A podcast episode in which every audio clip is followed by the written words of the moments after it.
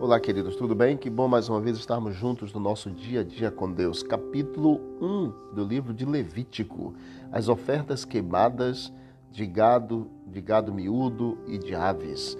Aqui no livro de Levítico nós vamos encontrar muitos rituais, cerimônias que foram apresentados no tabernáculo, no santuário, que foi exatamente o santuário que Deus pediu para que se fizesse lá a partir do capítulo 25 do livro de Êxodo e a sua construção final no capítulo 40 foi o último capítulo que nós estudamos.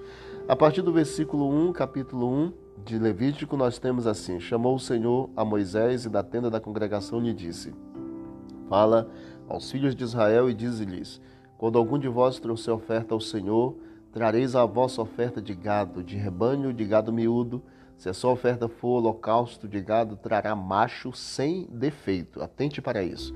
E porá a mão sobre a cabeça do holocausto para que seja aceito a favor dele para a sua expiação. Depois imolará o novilho perante o Senhor, e os filhos de Arão, os sacerdotes, apresentarão sangue e o aspergirão ao redor sobre o altar que está diante da porta da tenda da congregação. Interessante que no versículo 3 fala que eles deveriam trazer animal para ser sacrificado e um macho sem defeito. O animal deve ter, deve ser perfeito para ser aceitável. Nele não haverá nenhum defeito, nenhuma mácula. Isso enfatiza que Deus exige o melhor. Pode-se não ser rico ou ter condições de apresentar grandes ofertas, mas o que se dá deve ser perfeito. Não se deve oferecer nada menos do que o melhor.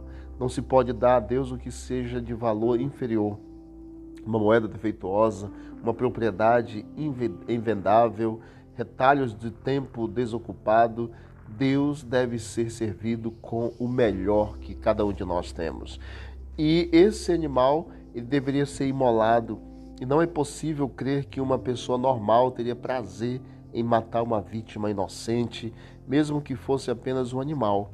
Mesmo assim, Deus exigia que esse ato é, de oferta fosse exatamente feito pelo próprio ofertante. Em tempos antigos, os sacerdotes eles imolavam os animais, embora a intenção original de Deus fosse que o próprio pecador assim o fizesse. Para o pecador, essa devia ser uma experiência angustiante, dolorosa, por saber que seu pecado tornara aquela morte necessária.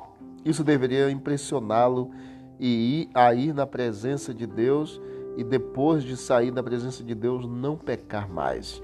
Diante de si, ele podia ver vividamente o resultado do pecado, que não significava apenas morte, mas a morte de um inocente. O que mais essa cerimônia poderia despertar num transgressor além do ódio ao pecado e uma solene decisão de não ter mais é, nada a ver com aquele pecado. A primeira lição que Deus queria ensinar a Israel através do sistema sacrificial era que pecado significa morte. Repetidas vezes essa lição foi gravada no coração do povo.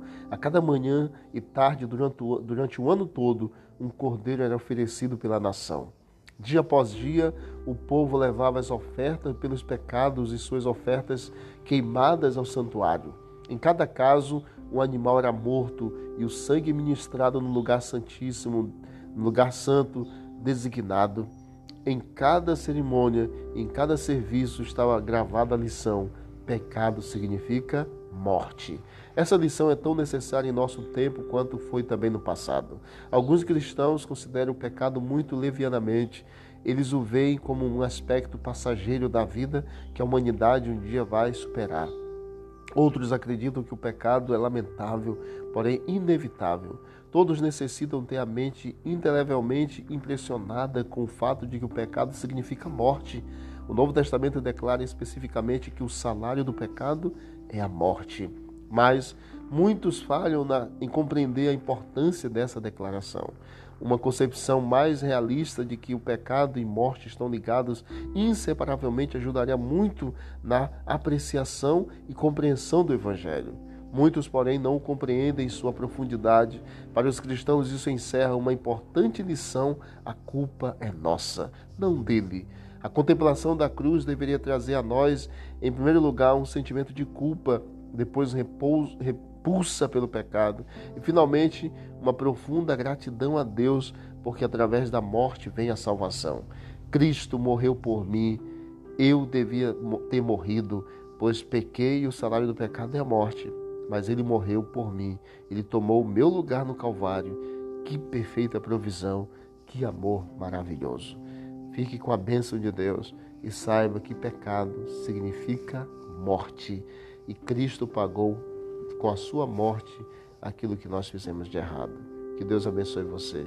Vamos orar? Obrigado, Pai, pelo sacrifício de Cristo por nós.